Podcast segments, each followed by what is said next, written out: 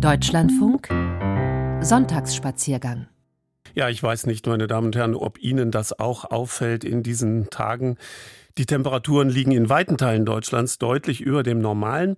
Und da sagen jetzt die einen, das bedeutet, wir müssen uns noch mehr Sorgen machen um die Klimaentwicklung. Und die anderen denken, stimmt sicher, aber heute noch ein letztes Mal hinaus im T-Shirt die Sonne auf der Haut spüren, auf eine Wiese setzen und durchatmen. Denn der Winter verspricht noch hart genug zu werden. Genießen also. Wir kommen damit zum Spaziergang, zum Sonntagsspaziergang, der heute mit dem Interrail-Ticket durch Europa tourt. Lüchen in der Uckermark liegt das äh, Besuch, Danzig einen Besuch abstattet und Ihnen Hexengeschichten aus Novara in Italien zur Kenntnis geben will. Und dann äh, kommt noch eine weitere Folge aus unserer Reihe Was mich bewegt heute mit einer Stimme aus Taiwan. Zu all dem herzlich willkommen. Andrea Stopp ist am Mikrofon.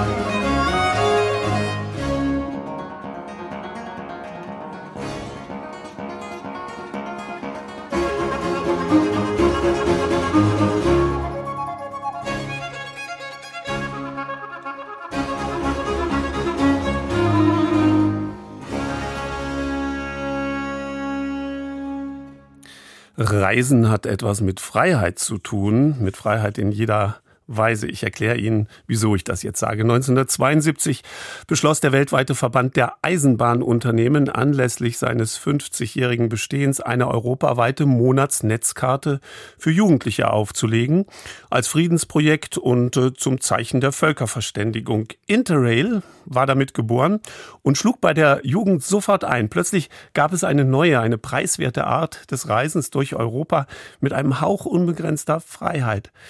Da waren gerade erst vier Jahre vergangen, seit die 68er-Bewegung in Westeuropa rebelliert hatte. Und was lediglich als Aktion für das Jubiläumsjahr gedacht war, ist soeben ein halbes Jahrhundert alt geworden. Mehr als 10 Millionen Europäer sind inzwischen mit dem Interrail-Pass per Eisenbahn kreuz und quer über den Kontinent gefahren. Dieses europaweite Eisenbahnticket ist seither für Generationen zum Inbegriff einer Freiheitsphilosophie auf Schienen geworden. Stefan May war in seiner Jugend dreimal mit dem Interrail-Pass in Europa unterwegs und erinnert sich. Der Bahnhof als Ersatz für das Hotel, das war einmal. Stationen, die zur Schlafstätte für Tramper wurden, etwa der Bahnhof Houston in London. Da kam ich dann an, so 2.30 Uhr, wirklich alles dicht, nichts läuft und man hockte auf diesem wunderschönen Marmorboden dieses damals hochmodernen Bahnhofes und lauter Interrail-Reisende. Also man guckte erstmal, wo kommst du denn, wo kommst du her?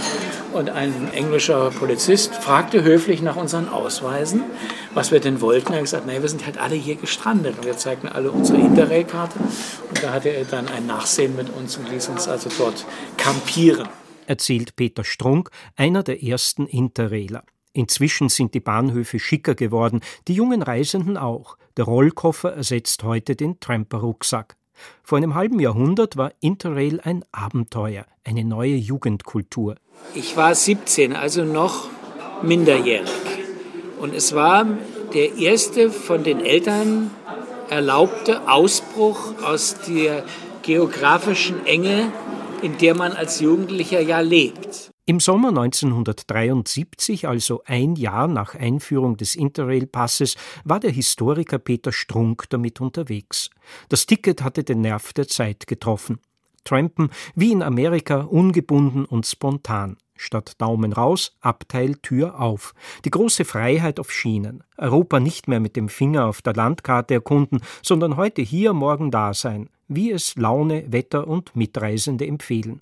Städtehopping und Kilometersammeln waren über Nacht Kult geworden. Es war also ein Interrail-Hype. Die ganze Schulklasse war in heilloser Aufregung. Alle wollten sie Interrail fahren und träumten bereits von Reisen innerhalb der vier Wochen, in denen man fahren durfte.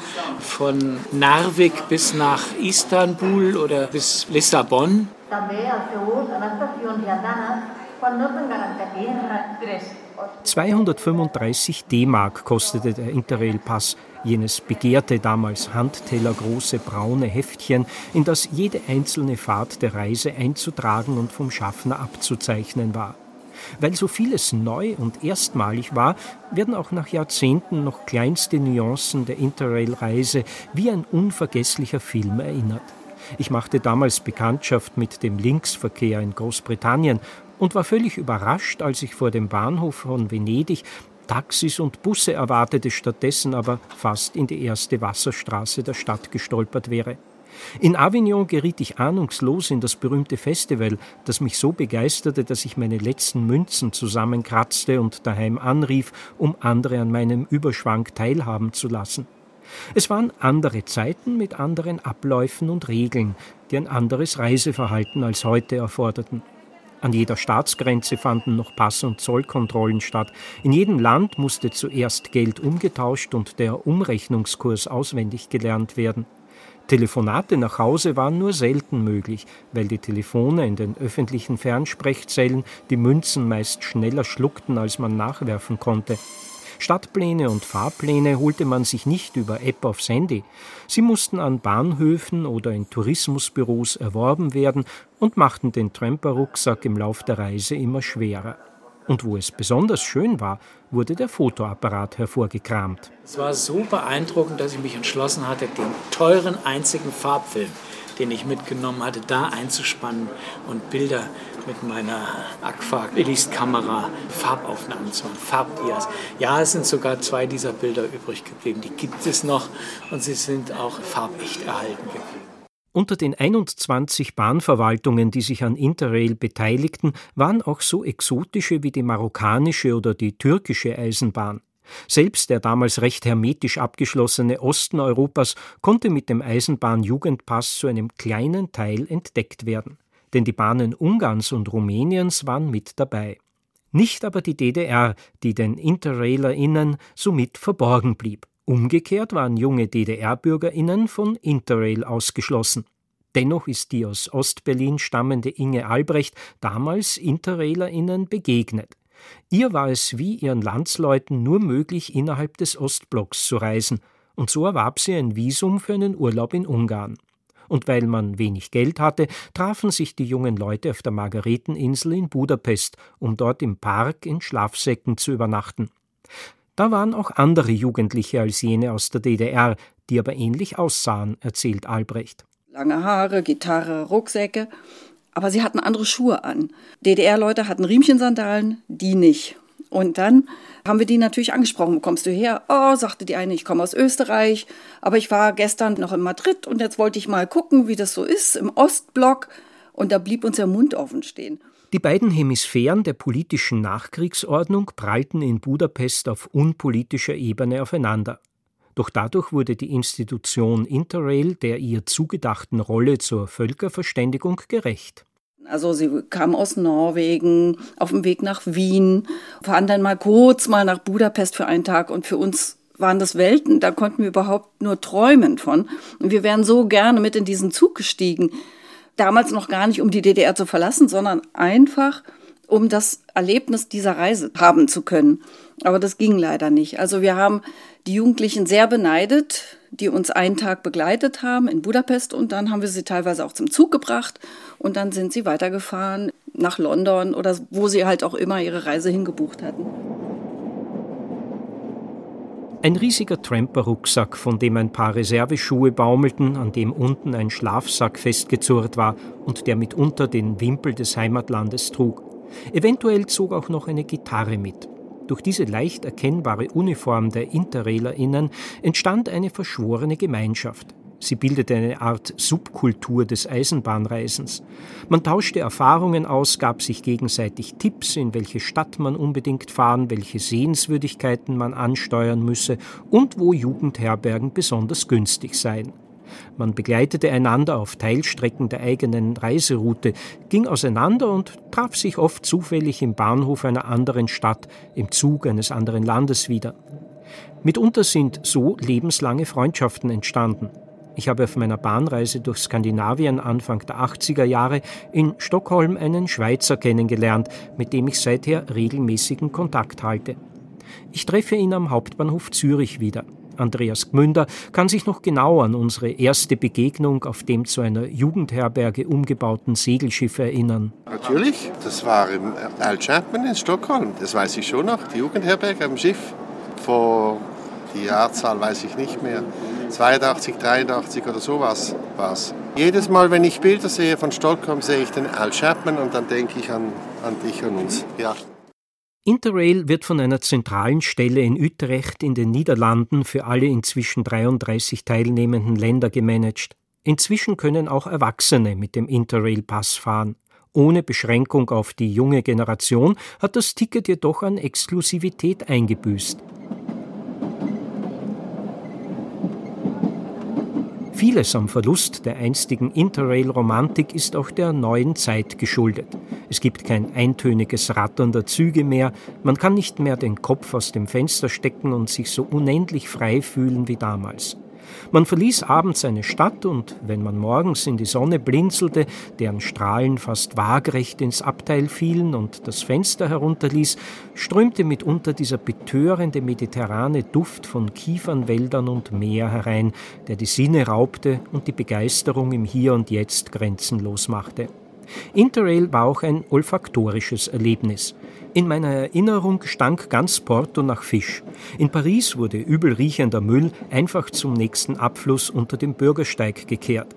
Man war in jungen Jahren anspruchsloser, was den Komfort betrifft. Auch die Nähe zu anderen spielte eine geringe Rolle, wenn man im Abteil abends die Sitze auszog und wie die Sardinen aneinander gequetscht dem nächsten Tag entgegenschaukelte. Man akzeptierte in Jugendherbergen mit bis zu einem Dutzend anderer wildfremder Menschen zu nächtigen und tolerierte den Nachbarn im Stockbett darüber, wenn er ohrenbetäubend schnarchte. Zwischen den Betten standen die Rucksäcke, aus denen es nach alter Wäsche und Resten von Proviant muffelte.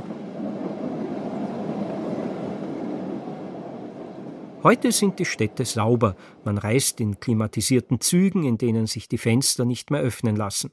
Der Interrail-Pass ist aber die Einstiegsdroge für junge Leute ins Urlaubsverkehrsmittel Eisenbahn geblieben.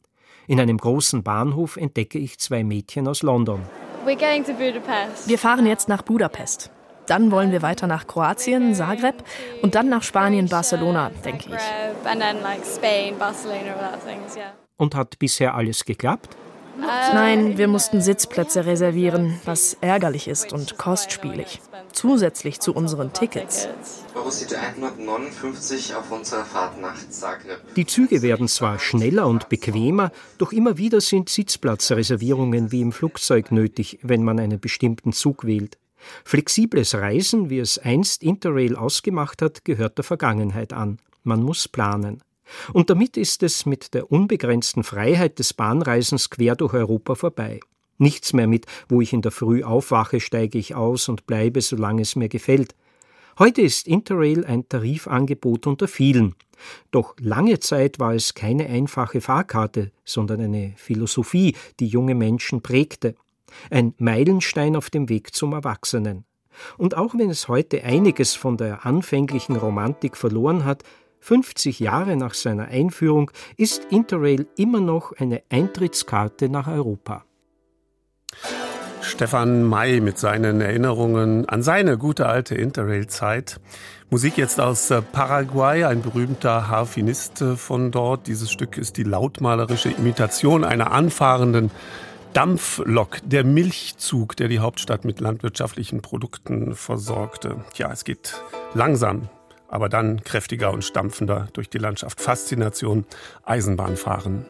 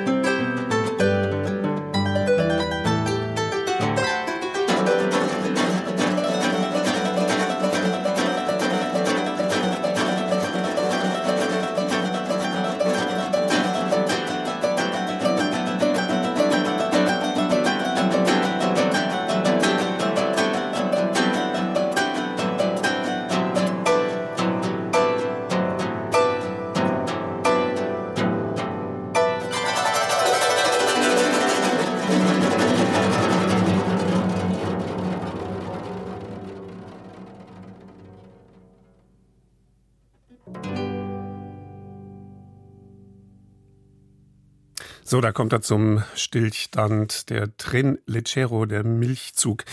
Sie hören den Sonntagsspaziergang im Deutschlandfunk. Wir blicken jetzt zurück auf den vergangenen Sommer, gehen dazu nach Danzig. Im Juli und August gibt es dort einen großen und spektakulären Jahrmarkt, den Dominikanermarkt. Der dauert insgesamt drei Wochen und in dieser Zeit gibt es in der ganzen Altstadt Stände mit einem breiten Angebot. Und da reicht die Palette von kulinarischem über Klamotten bis hin zu Antiquitäten.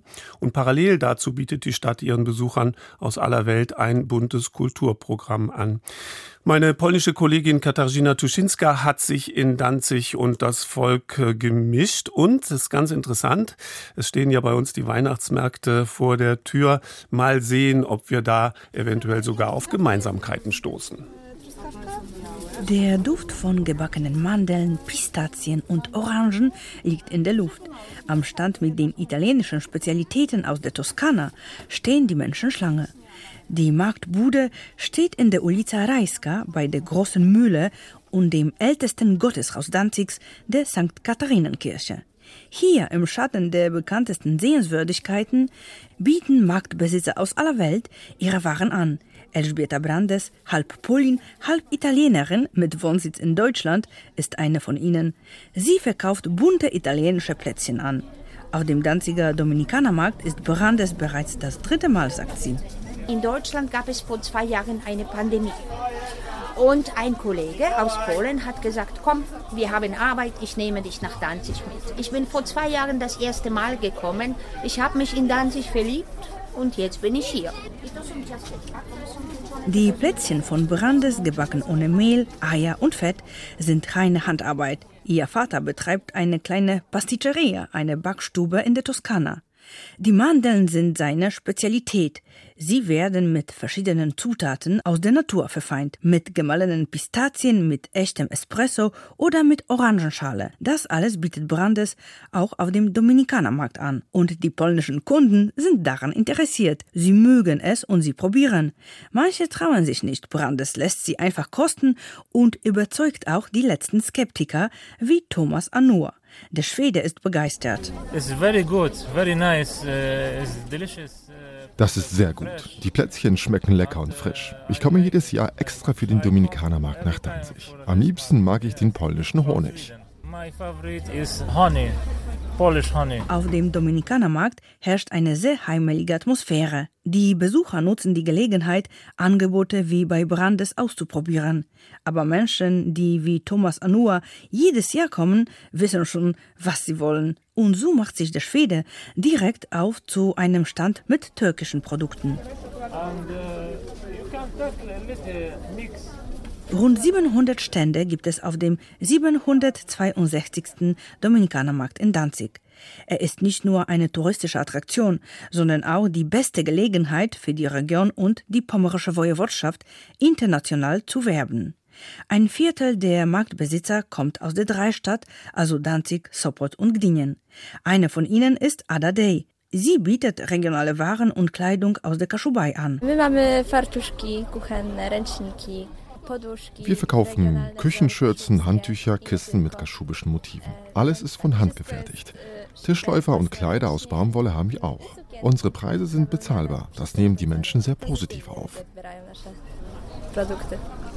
Die Anfänge der Dominikanermärkte reichen zurück bis ins Mittelalter. Für den Tag des heiligen Dominik gewährte Papst Alexander IV. Dem Dominikanerorden ein Ablassprivileg. Dieses bietet bis heute die Grundlage für die seitdem alljährlich abgehaltenen Märkte. Gefeiert werden sie noch heute überall dort, wo der Orden aktiv war oder zum Teil noch ist. Und zwar nicht nur verbunden mit dem Tag des heiligen Dominik Anfang August, sondern auch mit dem Tag des heiligen Jacek am 17. August. Der Danziger Dominikanermarkt beginnt immer am letzten Sonnabend im Juli und dauert 23 Tage. Die Organisation liegt in den Händen einer Veranstaltungsgesellschaft, die eine hundertprozentige Tochter der Stadt Danzig ist. Seine Wiederbelebung nach dem Kommunismus erlebte der Dominikanermarkt in den 90er Jahren. Seitdem wird die Ostseemetropole zu so etwas wie einem großen Showroom. Es gibt nicht nur Waren und Produkte aller Art, sondern die Menschen demonstrieren auch ihre Talente, Kurz, Danzig zeigt seinen ganzen Reichtum. Das fasziniert auch Katrin Seel und Markus Döling. Sie sind extra aus Nürnberg gekommen, um sich die Stadt mit seinen Museen anzuschauen. Auch Konzertbesuche stehen auf ihrem Programm. Wunderschön, wir genießen es, weil es einfach eine super schöne Atmosphäre in der Stadt ist. Ja, es ist eine wunderbare Ausstrahlung, eine so positive Stimmung, so viele junge Leute auch da. Das hat als Besucher, also ich bin das erste Mal in Danzig schon sehr überrascht. Ja.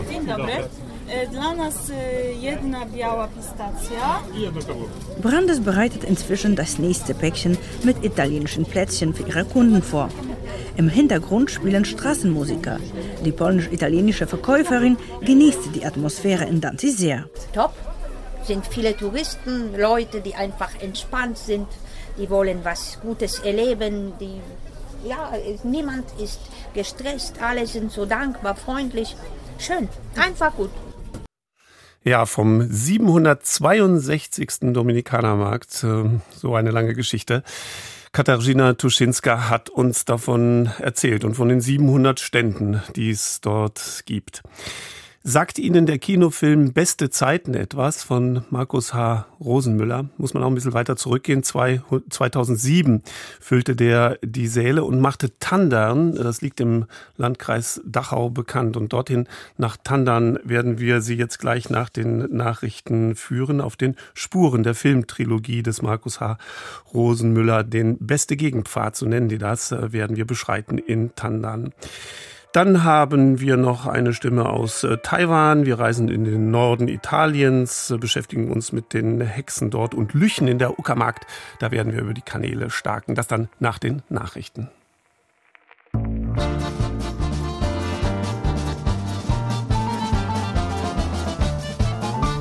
Gdzie ja byłam, gdzie, gdy pieniądze brało się, gdy dawali mi w posaku cały zaprosił się i starczyło tylko ręką. Cap i mój. La la la la.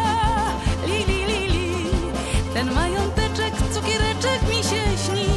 La la la la. Li li li li. Szacher, macher z nim.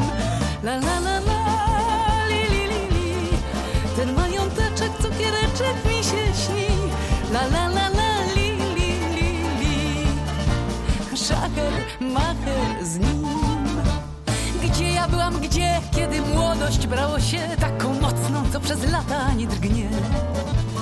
Dziś bolący karka starczyło wtedy cap tej młodości miałabym na dwieście lat. La la la la, li li li li, ten mająteczek, cukiereczek mi się śni. La la la la, li li li li, szacher, macher z nim. La la la la,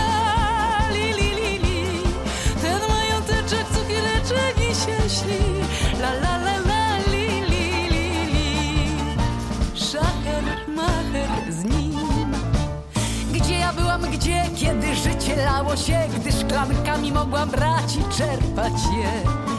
Dziś inne życie schnie tyle życia, co na dnie A pragnienie jeszcze takie, że he, he. La la la la, li li motyczek, cukiereczek mi się śni. La la la la li li li li. Szacher, macher z nim. La la la la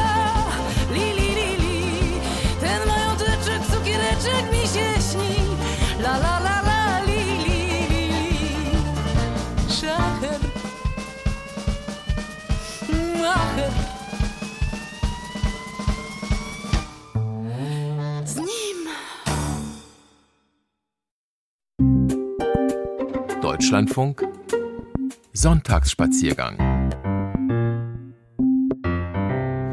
Man kann es ja am heutigen Tag der Zeitumstellung nicht oft genug sagen. Zurzeit 12.10 Uhr.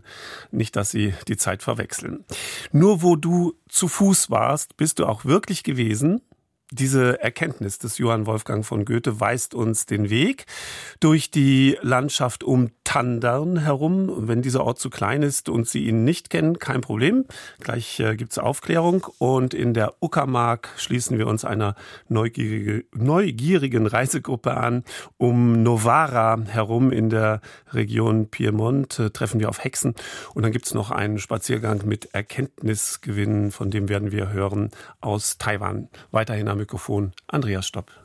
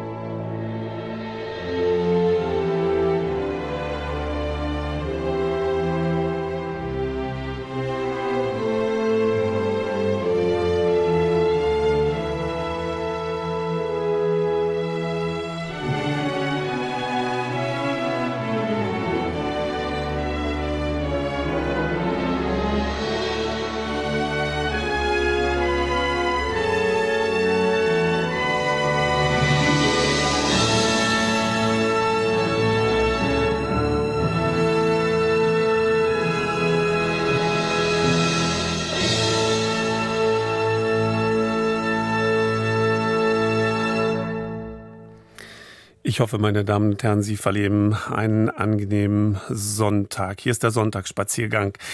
Das kleine Dorf Tandern liegt im Landkreis Dachau, gehört zur Gemeinde Hilgertshausen-Tandern.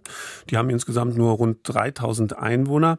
Aber mit dem Kinofilm Beste Zeiten machte Markus H. Rosenmüller diesen Ort Tandern 2007 deutschlandweit bekannt. Der Regisseur hatte mit Wer früher stirbt, ist länger tot. Ein Jahr zuvor einen Sensationserfolg gefeiert und in Beste Zeiten erleben die Freundinnen Kathi und Jo einen aufregenden Sommer. Die Geschichte der Tannerner Teenies wurde 2008 mit Beste Gegend fortgesetzt und Beste Chance beendete ähm, Rosenmüller mit Beste Chance beendete Rosenmüller dann seine Trilogie im Jahr 2014. Die äh, Drehbücher stammen von der Tandernerin Karin Michalke und nun entstand in diesem Zusammenhang der Wanderweg Beste Gegend-Pfad. Ins Leben gerufen hat ihn der Verein Zukunft Tandern unter Einbeziehung von Naturdenkmälern und Geschichten mit Bezug zu der Filmtrilogie. Andi Hörmann hat uns auf dieses Thema gebracht. Hier ist sein Bericht. Wir sind hier in Tandern am Startpunkt vom Beste Gegenpfad am Kirchplatz. Genau, und wir sind heute unterwegs bei bestem Wetter. Beste Gegend bei bestem Wetter. Es hat angenehme spätsommerliche Temperaturen. Schäfchenwolken stehen am blauen Himmel. Das Dorf Tandern im sogenannten Dachauer Hinterland wirkt wie ein ländliches Idyll. Der Filmemacher Markus H. Rosenmüller hat es auf die Leinwand gebracht. Es ist die Geschichte der 17-jährigen Kati und ihrer Freundin Joe. Die Provinz ist ihre Heimat, die Welt ihre Sehnsucht. Auf die glorreichen Zeiten. Prost. Was, was? Eigentlich müsstet wir jetzt weggefahren. Eine Weltreise. Wann fahren wir? Keine Ahnung. Wenn wir das Zeugnis haben, ausgemacht. Auf Fahrt, Wind und Freiheit. Ohne Kompromiss. Ja! Also wenn wir uns die Filme anschauen, dann ist das super schön für uns, weil es halt einfach wirklich so nachvollziehbar ist. Man kennt die Plätze und man weiß, ja, so ist es tatsächlich und so findet es auch heute noch statt. Ich selber war Statist, wobei ich seitdem nicht mehr an Filmen mitwirken will, weil da hockst du vier Stunden vor deinem alkoholfreien Bier und wartest und schaust ja, und, und machst einmal Prost und sonst nichts. Peter Sachstetter und Hans Glas, erster und zweiter Vorstand von Zukunft Tandern, einem Heimatverein, der sich um Natur, Kultur und die Lebensqualität im Dorf kümmert. Nach der Filmtrilogie von Markus H. Rosenmüller ist in den letzten Jahren der etwa sechs Kilometer lange Beste Gegenpfad rund um Tandern entstanden. Die Drehbuchautorin ist in Tandern groß geworden. Von der Karin Michalke geschrieben, die hier aufgewachsen ist und die halt ihre Jugend erzählt, wie das hier so abgelaufen ist und was ihr so alles zugestoßen ist. Okay, und wir spüren jetzt diesen Filmen ein bisschen nach, indem wir diesen Beste Gegenpfad gehen. Wir starten an der Kirche, Dorfkirche. Das ist der offizielle Startpunkt. Bei bestem Wetter, beste Gegenpfad. Wunderbar, wir starten. Gehen wir los, oder? Jetzt sind wir gerade mal 100 Meter gelaufen und äh, schon sind wir aus dem Dorf heraus. Also es ist ein ziemlich schmales Dorf, Tandern. Äh, wir stehen jetzt so an einem Maisfeld, an Wiesen, paar Bäume im Hintergrund und äh, vor einer Station auf dem Beste Gegenpfad. Vor einer Station des besten Gegenpfads, die sogenannte Hohe Bank. Das ist die da. Und daraus haben wir ähm, einen ja, kleinen Picknickplatz gemacht, ja, mit äh, äh, Bank, Hocker, Tisch. Und wir haben einen Rahmen hingebaut, in dem man sich, wenn man sich davor setzt oder reinstellt, dann äh, ein Erinnerungsbild mitnehmen kann mit äh, der Kirche oder den Kirchen, mit dem Schloss im Hintergrund. Das kann man mal probieren, wie das ausschaut, wenn Sie möchten. Ja, dann muss ich mir jetzt fast ein Erinnerungsfoto machen, wenn ich schon hier bin, oder? Natürlich. Ja. Machen Sie eins von mir. Okay. Dankeschön. Jetzt gehen wir dann ähm, Richtung Barfußpfad und Richtung Ilmquelle. Das ist quasi ein Abzweiger. Wir gehen dann danach wieder zurück auf diesen Weg und ähm, gehen dann quasi Richtung Dorf weiter. Okay. Mhm. Barfußpfad. Und da müssen wir uns jetzt hier durchs Gestrüpp schlagen. Genau. Soll ich mal vorgehen? Ja, ja. Ach, das ist ja hübsch hier. Ja, so schön mit dem Wasser, die Geplätscher und, und sehr ruhig. Ja, das muss ich noch kurz aufnehmen hier. Alle paar hundert Meter treffen wir auf eine Station auf dem Beste Gegenpfad. Es gibt Infotafeln zur Dorfgeschichte, Denkmalschutzprojekten und Naturschutzbiotopen.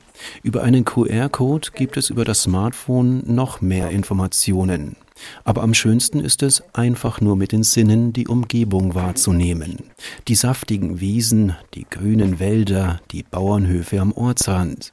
Alles so weitläufig und naturbelassen. Auf unserem Rundgang an diesem Sonntag treffen wir dann auch nur zwei Touristen, die gar nicht auf den Spuren der Rosenmüller-Filme unterwegs sind. Über unser Hobby einfach mit dem Geocaching hm, wurden wir hierher geführt, um entsprechend einfach äh, den Weg abzulaufen auch. Sie machen Geocaching. Hier ist was versteckt. Ja, virtuelle Sachen sind hier, wo man dann Fragen über den Barfußpfad und die Ilmtalquelle beantworten muss. Wie gefällt es Ihnen denn? Also was haben Sie jetzt so für Eindrücke mitgenommen? Soweit total nett. Also wäre jetzt, wenn das Wetter ein bisschen schöner wäre, hätten wir sogar die Schuhe ausgezogen. Aber mal drüber zu laufen, schön angelegt hier. Super, dann wünsche ich Ihnen noch einen schönen Tag. Dankeschön. Danke, Danke. Tschüss. Tschüss.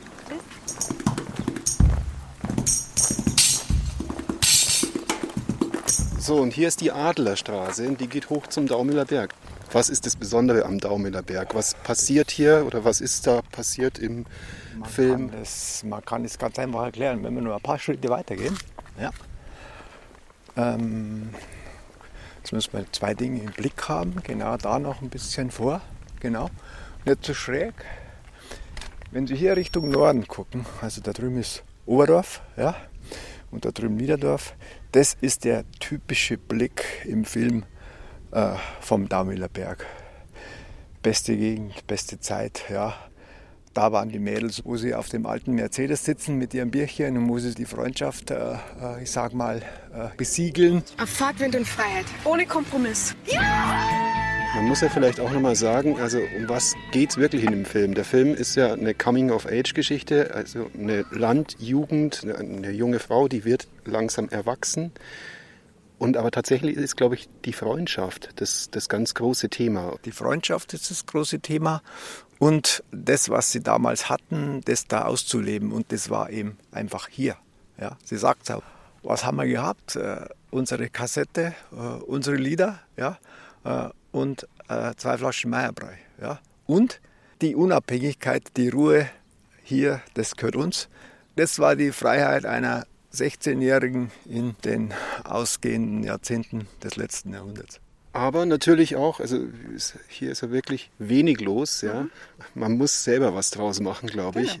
Genau. Auf dem Land ist es ja. auch ein bisschen einsam manchmal. Tatsächlich ähm, erlebe ich das Land wesentlich gesellschaftlicher, als es in der Stadt war weil durch die vielen äh, Vereine, die es hier gibt, äh, man wächst zusammen, man kennt sich, man lädt sich gegenseitig ein, man feiert miteinander und ähm, also Dorfleben ist für mich eigentlich Gesellschaft und nicht Einsamkeit.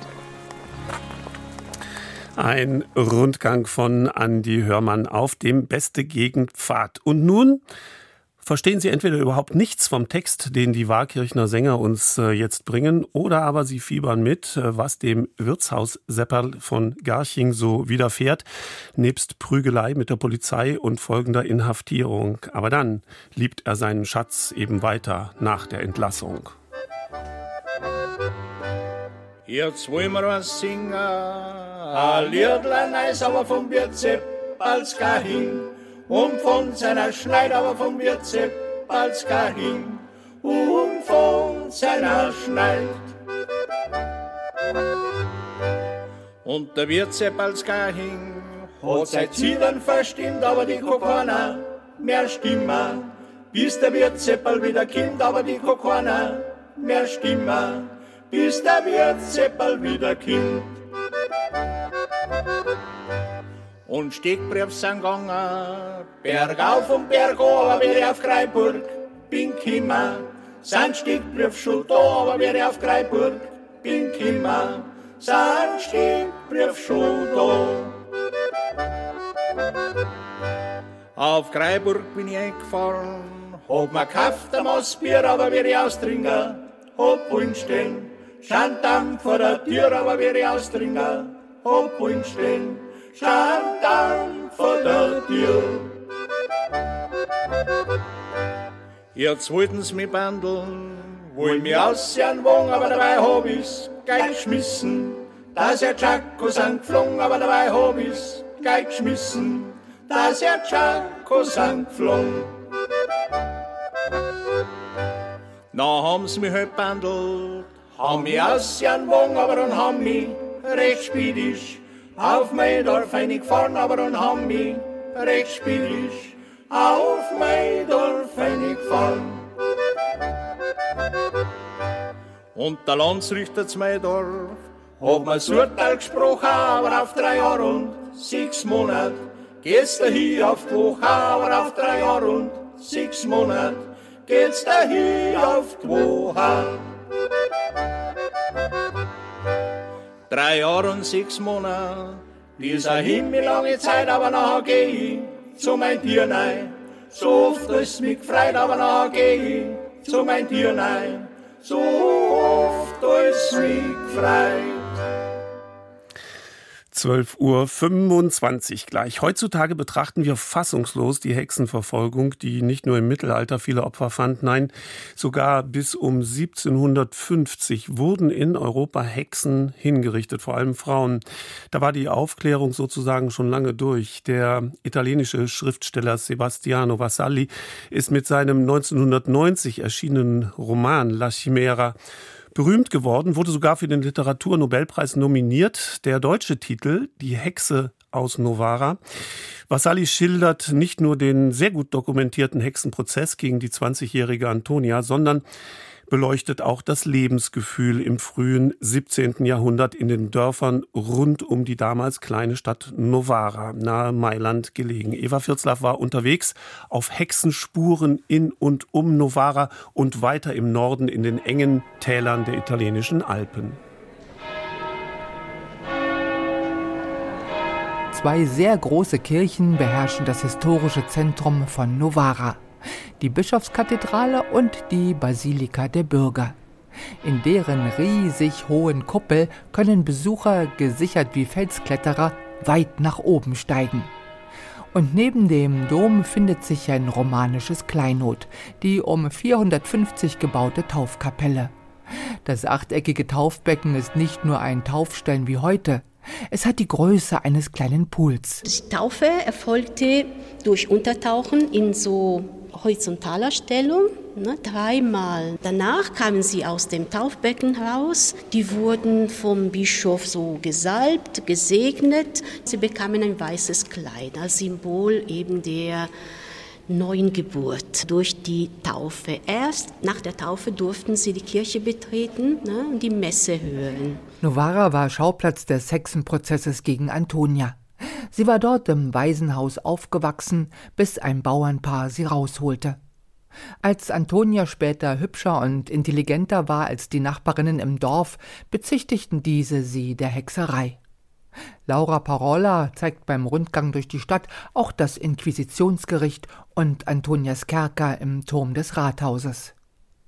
Bei der Recherche für einen anderen Roman stieß der bei Novara lebende Schriftsteller Sebastiano Vasalli auf die Geschichte der Antonia und beschreibt im Roman La Chimera, die Hexe von Novara, die Zeit um 1600 aus der Perspektive der Schwachen sagt dessen Witwe Paola Todeschino Vasalli. Sebastiano Vassalli nei suoi romanzi, in alcuni suoi romanzi. Vassalli war der Meinung, dass Literatur retten kann, auch Leben retten kann, nachträglich. Und mit seinem Roman hat er das Leben der Antonia eben irgendwie gerettet, indem er es erzählt und für die Nachwelt erhalten hat. Vassalli dice che i protagonisti del romanzo sono tre. Vassalli hat gesagt, dass der Roman hat drei Protagonisten. Das ist natürlich einmal Antonia, der das Etikett Hexe angehängt wurde. Das ist der Bischof und der dritte Protagonist, das ist die Landschaft. Der in der Ferne leuchtende Monte Rosa beherrscht immer noch die Szenerie.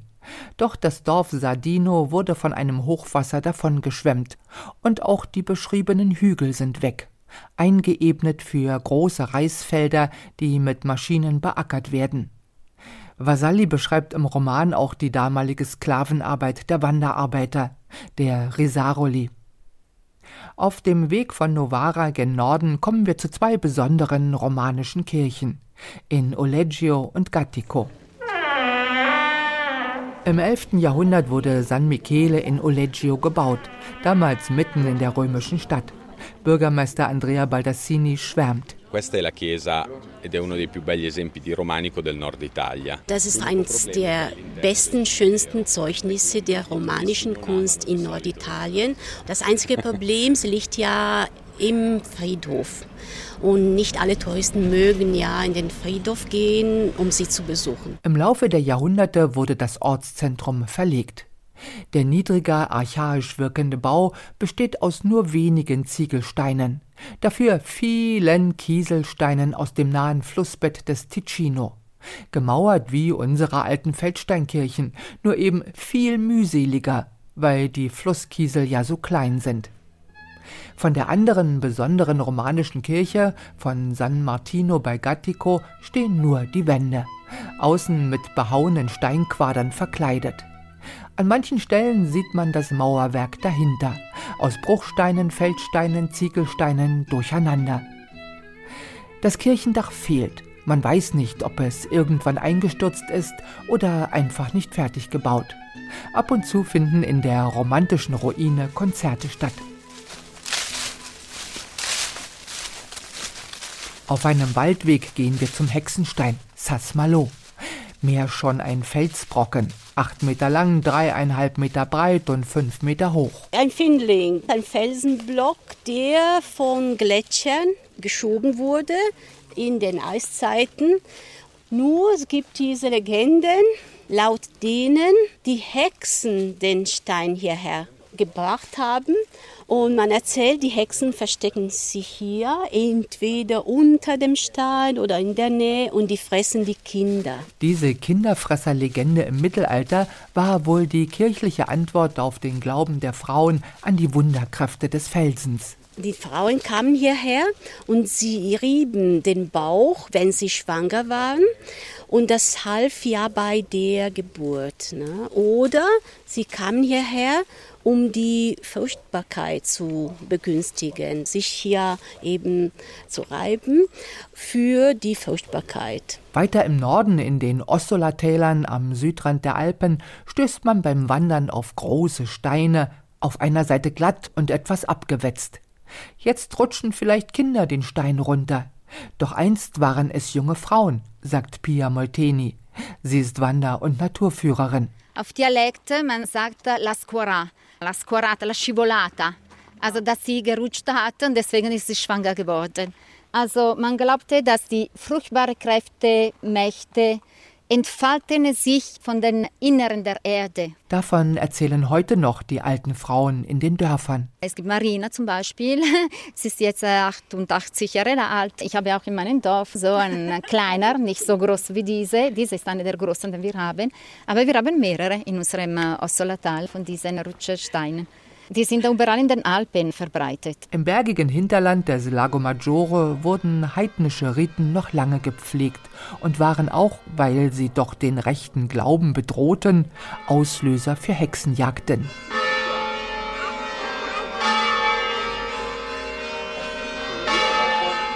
Wir sind hier in Croveo, bei uns im Ossolatal, das ist wirklich als der Hexendorf bekannt. Hier im Dorf sind auch Schilder, äh, das erinnern an diese dramatische Geschichte von den Hexen. Um 1700 gab es einen spektakulären Prozess gegen 21 Frauen und zwei Männer, die der Hexerei bezichtigt wurden. Keine wurde verbrannt, doch zehn sind im Gefängnis verstorben.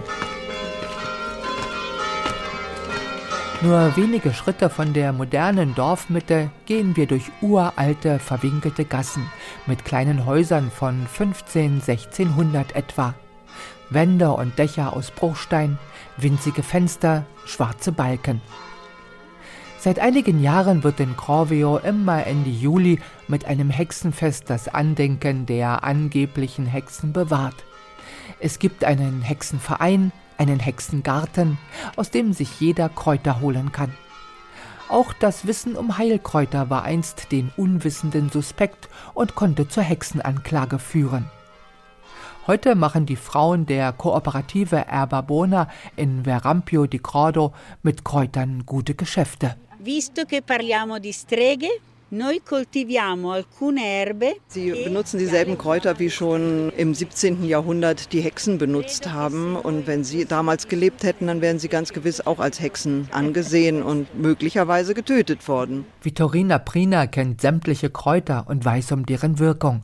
Zum Beispiel die Malve. Malva, fan dar via tutti mali. Male va. Mal va auf Italienisch, das heißt, das Schlechte geht weg. Il male va, das lässt eigentlich alles Übel verschwinden. Das haben sie auch von ihren Omas schon bekommen, sagt sie, gegen Zahnschmerzen, aber auch wenn was mit der Verdauung nicht stimmte, war das gut gegen Halsschmerzen. Also im Grunde auch ein Kraut, das man unbedingt im Haus haben musste. Vor gut 20 Jahren wurde Erba Bona von Frauen gegründet, um die im Zuge der Industrialisierung verlassenen Bergweiden hoch oben in den Alpen dicht an der Schweizer Grenze wieder zu nutzen. Sie bauen Kräuter an und sammeln in ganz verschiedenen Regionen. Von den Bergwiesen im Hochgebirge bis zu den sonnenverwöhnten Hängen am Lago Maggiore und verarbeiten diese zu hochwertigen Tees, Gewürzen und Kräuterlikör.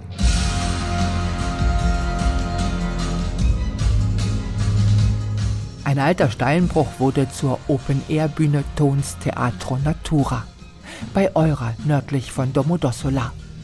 Hohe, schroffe Felswände begrenzen die Bühne. Im vorigen Sommer hatte dort die Rockoper The Witch's Seat Weltpremiere. Komponiert von Stuart Copeland, Gründer und Schlagzeuger der Band The Police. Die Saat der Hexen erinnert an die Hexenverfolgung in der Region. Mit großem Orchester, gewaltigem Chor, Rockmusikern und italienischen Gesangsgrößen. Vor spektakulärer Kulisse. So reicht das Hexenthema im Norden Italiens von heidnischen Riten bis ins Heute.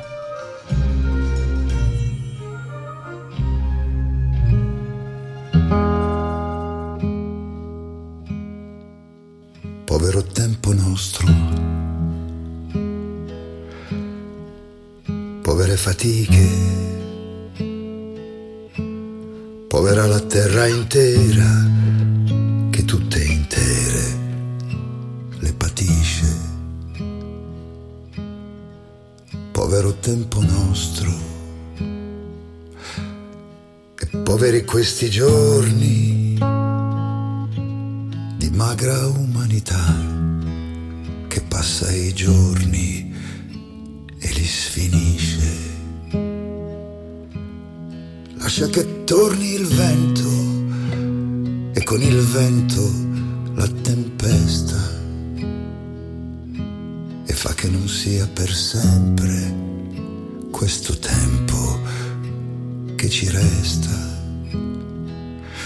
Lascia che torni il vento e dentro al vento la stagione di quando tutto appassirà per chi bestemmia le parole.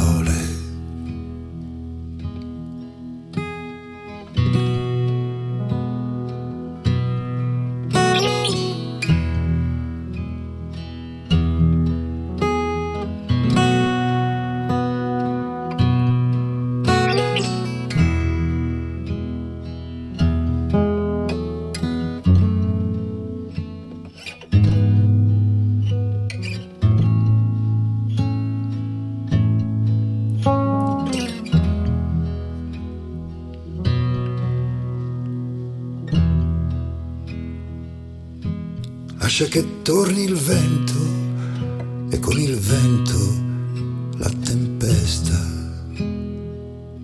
e fa che non sia per sempre il poco tempo che ci resta.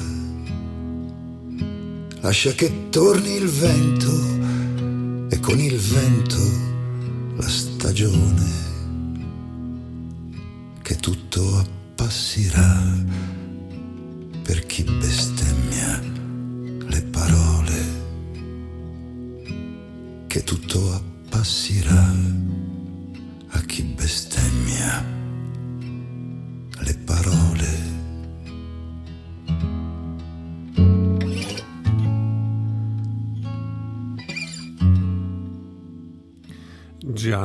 Maria Testa, unsere arme Zeit. Und vorher hat uns Eva Fürzlaff mitgenommen nach Novara in die Uckermark, Mark im nordöstlichen Brandenburg. Also haben wir sie schon mehrfach mitgenommen, was nicht heißt, dass es dort nicht immer wieder Neues zu entdecken gäbe. Die Uckermark ist eine der am dünnsten besiedelten Regionen in Deutschland. Dünn besiedelt mit Menschen, versteht sich. Fauna und Flora siedeln dort ganz vorzüglich und vergleichsweise geschützt. Zwischen den vielen Seen und üppigen Wäldern in dieser auch deutsche Toskana genannten Region warten immer wieder überraschende Orte auf, so etwa Lüchen, das zwischen Templin und Fürstenberg liegt. Mein Kollege Martin Gerner hat sich dort einer Reisegruppe angeschlossen. Das Flößermuseum, in dem wir uns hier gerade befinden, und der kennt sich wie kein anderer aus mit Holz und vor allem mit dem Thema Flößen und wird euch dazu ein bisschen was Theoretisches erzählen, bevor wir dann praktisch runterfallen auf das nächste Floß. Unsere Reiseführerin mit rund 20 Personen steht im Flößermuseum um einen Modellbau der Lüchener Seen. An den Wänden Flößerhandwerk aus fünf Jahrhunderten. Klaus Schöttler, der Museumsleiter, schlägt den Bogen in die Vergangenheit von Lüchen. Und so hat man, wenn ich vorhin erzählt habe, mit den Eichen für den Schiffsbau, die Eichen hat man auf diese Flößen mitgenommen. Und da musste natürlich dann immer ein sogenanntes Stapelgeld bezahlt werden. Man muss sich vor 100, mehreren hundert Jahren vorstellen, diese kleine Staaterei. Bei jeder Zollstation musste Zoll bezahlt werden und Stapelgeld. Wir haben auch alte Schleusenbücher studiert, was ich vorhin erzählt habe, mit Friedrich II., wo die ersten Schleusen gebaut wurden und so weiter. Da wurde nicht nur das Holz, da wurden auch bestimmte andere Waren mit transportiert. Vom Flößermuseum, das Kopfsteinpflaster abwärts, geht es zur eigentlichen Attraktion, dem Besteigen eines Floßes echte Baumstämme unter den Füßen, die uns auf dem Wasser tragen. Das Ablegen geschieht mit kräftigen Stößen durch einen Holzstab, in der Fachsprache Staken. Diese Stakennummer ist eigentlich nur für den Anfang. Früher, als noch keine Motorkraft war, waren eben vier, fünf Mann zuständig. Aber die haben auch nicht nur einen Floß wegbewegt. Wir fahren ja heute nicht mehr Baumstämme, sondern nur noch Oblast. Und Oblast sind die Dinge, die nicht selbst schwimmen können. Kaum hörbar steuert Henning Storch das Floß motorisiert den Zensee entlang. Halt dann an einer idealen Badestelle, schilfumsäumt in diesem Spätsommer. Ideal, weil die Lüchner Seen so klar sind wie wenige Gewässer in Deutschland. Ein Kessel ist mit an Bord zum Mittag, Suppe mit Fleischeinlage. Zurück an Land geht es dann in die alte St. Johannes Stadtkirche. Was ist eine Frage, hat es mit den vielen Lastern im Ortskern auf sich? Auch hier geht es um Holz. Die Masse der LKWs, die hier durchfahren, die fahren ungefähr 100 LKWs mit Holz durch die Stadt, die kommen nicht aus dem Wald, sondern die kommen aus dem Hafen, aus Stettin. Ihr glaubt es nicht, ne? Das sind ja Holzschiffe. Die laden Holz ein, was hier im umliegenden Wald, der Stadtförster hat im letzten Jahr irgendwie Buchenholz verkauft, so und so viel Festmeter Buchenholz, und das wird nach Stettin gefahren und wird da eingeladen und wird irgendwo hingefahren in eine Papierfabrik nach Schweden. Wir schütteln mit dem Kopf, es ist so. Und dann, zur allgemeinen Überraschung, bläst Henning Storch in ein Alphorn.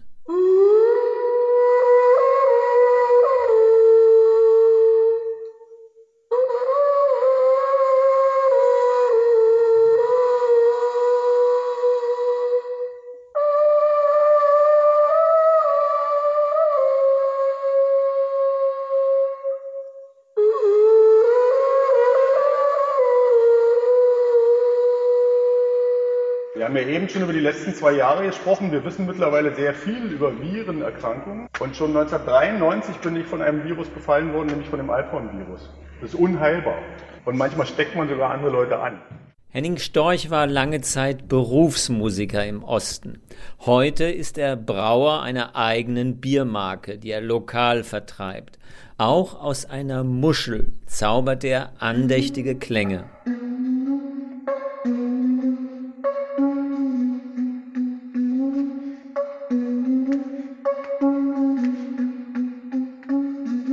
Neben dicken Brummis fallen Berliner Autokennzeichen in Lüchen auf, erzählt diese Bewohnerin. Das ist hier so der Begriff, auch wenn jetzt ein Berliner Auto wieder, ah, da steht wieder so eine Bulette hier rum. Auf der einen Seite ist es natürlich auch ganz gut, dass sie hier die Häuser und die Grundstücke zeitweise aufgekauft haben. Ich glaube, in einigen Dörfern sehe es sonst hier verheerend aus, wenn das nicht in den vergangenen Jahren saniert worden wäre und sei es als Ferienhaus. Die freie Journalistin Birgit Bruck lebt seit Wendezeiten hier. Ich bin 91 in die Uckermark gekommen, weil ich hier eine feste, gut bezahlte Arbeit hatte. Man staune, aber es war so. Zwischenzeitlich konnte man hier relativ preiswert und gut Wohnraum bekommen. Es verschärfte sich aber die Arbeitssituation. Das Kino am Alten Markt ist ein Beispiel, wie neu zu alt kommt. Helge Höfs, der Betreiber, stammt ursprünglich aus dem Westerwald. Er hat den Kinosaal zu einer Begegnungsstätte umfunktioniert mit gemütlichen Sesseln angeboten für Kinder und Jugendliche. Wann darf man sich eigentlich Lüchner nennen, wann nicht? Ähm, da kommen schon eher die Neueren. Die sind auch eher die, die etwas Neues natürlich in Bewegung bringen möchten. Höfs will Systemsprenger von der Straße holen, sagt er, die Jugend abholen, wo sie ist. Er kämpft dabei selbst ums Überleben nach wenigen Jahren in Lüchen, der steigenden Preise wegen. Der kommende Winter, sagt er, entscheide darüber, ob er als Kinobetreiber hier überleben wird. Es ist so schön hier. Die Natur, das Wasser, die Stille und es gibt wunderbare Menschen. Und gerade weil es so schön ist. Für die Reisegruppe laufen über 20 Kurzfilme im Kino. Lüchener über ihr eigenes Zuhause. Lüchen, ein Gedicht. Immer wieder wächst das Gras, wild und hoch und grün. Es sind oft die Zugezogenen, die hier auch wirklich die Projekte, ob es regionale Produkte sind, ob es äh, eigene kleine Unternehmen sind, viele Künstler, die hier leben. Ohne die wäre die Region auch ärmer. Lüchen, so Birgit Bruck, sind aber nicht nur Flöße, Kajak und Camping am See. An Lüchen grenzt auch der Ort Hohenlüchen, bekannt durch seine Heilanstalten. Der Gebäudekomplex, der ursprünglich mal ganz anders ausgeschaut hat, als man die TBC-Häuser errichtet hat, also vor dem Ersten Weltkrieg, hat man die einzelnen Stationen Knochen-TBC, Lungen-TBC, Kinder. Dann hat man später auch ein Mutter-Kind-Heim, das ist unten am Wasser gebaut. Dann hat es hier ein zweites Haus gegeben und das dritte Haus, das ehemalige Sizilienheim, das ist hier rechter Hand noch nicht saniert. Das stand extra. Ein Teil der 49 Heilstätten aus dem vorigen Jahrhundert sind heute saniert, andere baufällig. Viele Jahre logierte hier das russische Militär. Für Touristen sind die Anlagen nicht zugänglich. Birgit Bruck. Es kamen Ärzte hierher, es kamen Besucher hierher. Lüchen wurde plötzlich für den Berliner Ausflugsverkehr interessant. Das gab es so vorher nicht. Es war ein kleiner Fischer- und Flößerort. Und durch die Heilstätten bekam Lüchen wirklich einen Riesenaufschwung. Viele Villen, die es hier gibt, haben damals Ärzte bauen lassen. Dann das dunkle Kapitel des Dritten Reichs, die Zeit von 33 bis 45. Die Heilstätten waren nicht nur Lazarett für die Wehrmacht, sondern von den Heilstätten aus wurden zum Beispiel medizinische Experimente mit Häftlingsfrauen in Ravensbrück vorgenommen. Verbrecherische Dinge sind hier passiert und wenn man die Heilstätten heute sieht, nutzt und die Geschichte aufarbeitet, darf dieses Kapitel nicht ausgeblendet werden. Wir haben die Gedenkstätte ähm, des ehemaligen Frauen-KZs äh, Ravensbrück gleich um die Ecke, dass man sich dieser Geschichte auch stellt. Die Stadt Hohenlüchen spricht auf ihrer Website dieses Kapitel an. Mir fiel es allerdings nicht leicht, Menschen hier in Lüchen zu dem Thema vors Mikrofon zu bekommen. Das sind jetzt die Auguste Victoria Heilstätten. Das geht alles so auf Kaiserzeit und, und, und goldenen Glanz zurück. Und das fängt für mich damit an, dass man selbst in Erinnerungstafeln oder in Tafeln, die eben an diesem Gelände angebracht ist, dieses Kapitel nicht ausblendet. Ich verlange ja nicht, dass jemand, der hier in der Idylle angelt und badet, sich permanent mit dieser Geschichte auseinandersetzen muss. Aber wenn er auf dieses Gelände kommt oder in Berührung mit diesem Gelände kommt, gehört für mich dazu, dass man diesen Teil der Geschichte zumindest auch zur Kenntnis nimmt. Martin Gerner über Lüchen in der Uckermark. Vielen Dank. Der Männerchor Die Meistersinger ölt bereits die Stimmen. Felix Mendelssohn Bartholdy, Der Jäger, Abschied. Wer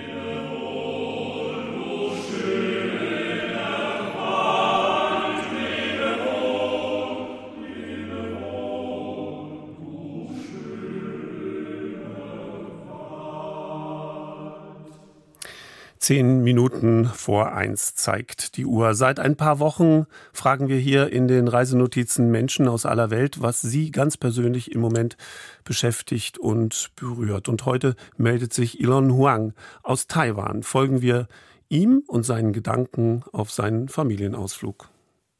Seit fast einer Woche befinde ich mich mit meiner Familie in Quarantäne, da wir uns mit dem Coronavirus infiziert haben.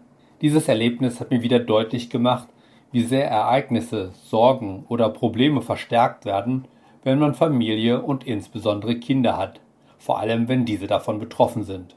Aber ich will hier nicht von Covid sprechen, sondern von einem Tag Anfang August, nur ein paar Tage nach dem Besuch von Nancy Pelosi hier in Taiwan. Ich begleitete an diesem Tag meinen Sohn, der in dieser Woche mit Gleichaltrigen an Outdoor-Aktivitäten teilnahm. Die Organisatoren hatten es den Eltern gestattet, an dem einen oder anderen Tag mitzukommen, und an diesem Tag sollte es an die Nordostküste Taiwans zum Rockclimbing oder Felsklettern gehen. Das wollte ich mir nicht entgehen lassen.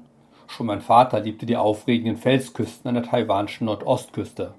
Doch anders als wir diesmal sah er als Kind sicher nie die Felsen übersät mit Plastikflaschen und anderen Plastikabfällen. Obwohl Greenpeace jedes Jahr vor den zunehmenden Plastikabfällen und die Auswirkungen auf die Umwelt in Taiwan warnt, scheinen diese Abfälle immer mehr zu werden. Die Supermärkte scheinen nicht weniger, sondern mehr mit Plastik zu verpacken. Außerdem war es wohl in der Kindheit meines Vaters nur selten so heiß, wie es nicht nur an diesem Tag war, sondern fast durchgängig den ganzen Sommer in diesem Jahr. Tatsächlich war es früher auch in den beiden heißesten Monaten im Norden Taiwans im Juli und August normalerweise eher zwischen 30 und 35 Grad, während es im Juni und September meistens noch angenehm zwischen 25 und 30 Grad war. Doch in den letzten Jahren wird es auch schon im Juni oft über 30 Grad. Und in diesem Jahr gab es im Juli und August sehr viele Tage, die deutlich über 35 Grad heiß waren. Insgesamt werden die heißen Tage auch hier in Taiwan immer mehr und immer heißer.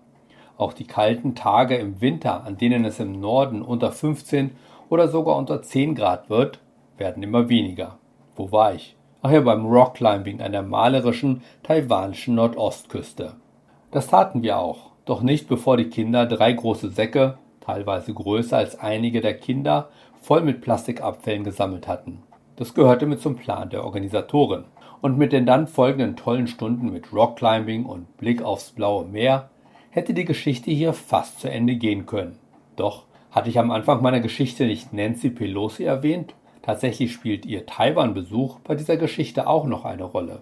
Denn in einer ruhigen Minute, als mein Sohn und ich uns eine kurze Pause gönnten, hörten wir auf einmal ein fernes, aber deutliches Donnern.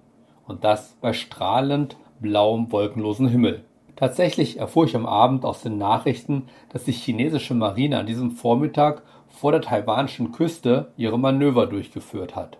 Taiwan kennt diese Drohgebärden seit dem Ende des chinesischen Bürgerkriegs und man sagt, man sei daran gewöhnt. Doch zweifelsohne haben die Drohgebärden in den letzten Jahren zugenommen und als Folge pusht Taiwan sein Militär und seine Militärausgaben. Wir zerstören unser schönes Flecken Erde, egal ob Taiwan oder den Rest der Welt, auch ohne Krieg schon genug. Aber einige Menschen wollen die Zerstörung wohl noch beschleunigen. Studenten von mir haben mich einmal gefragt, wie optimistisch ich für die Zukunft bin. Und ich habe gesagt, ich muss für meinen Sohn optimistisch sein. Doch ob ich das noch lange sein kann, ist fraglich.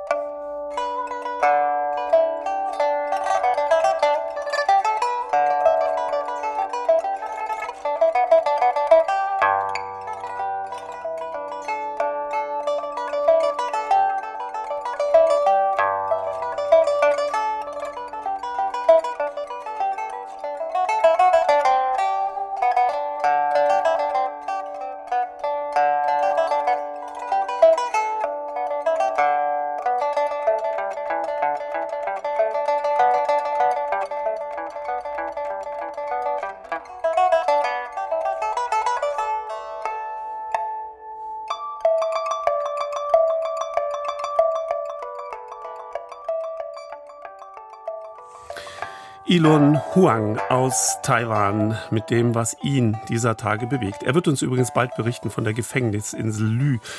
Duao. Ge gehen ist das, was ich am besten kann. Die Welt, durch die ich gehe, ist eine andere als die, von der wir reden. Das hat Reinhold Messner gesagt. Damit klappe ich für heute unser Reisenotizbuch zu. Ich freue mich auf nächsten Sonntag. Andreas Stopp war Mikrofon und wünscht Ihnen einen angenehmen restlichen Sommertag.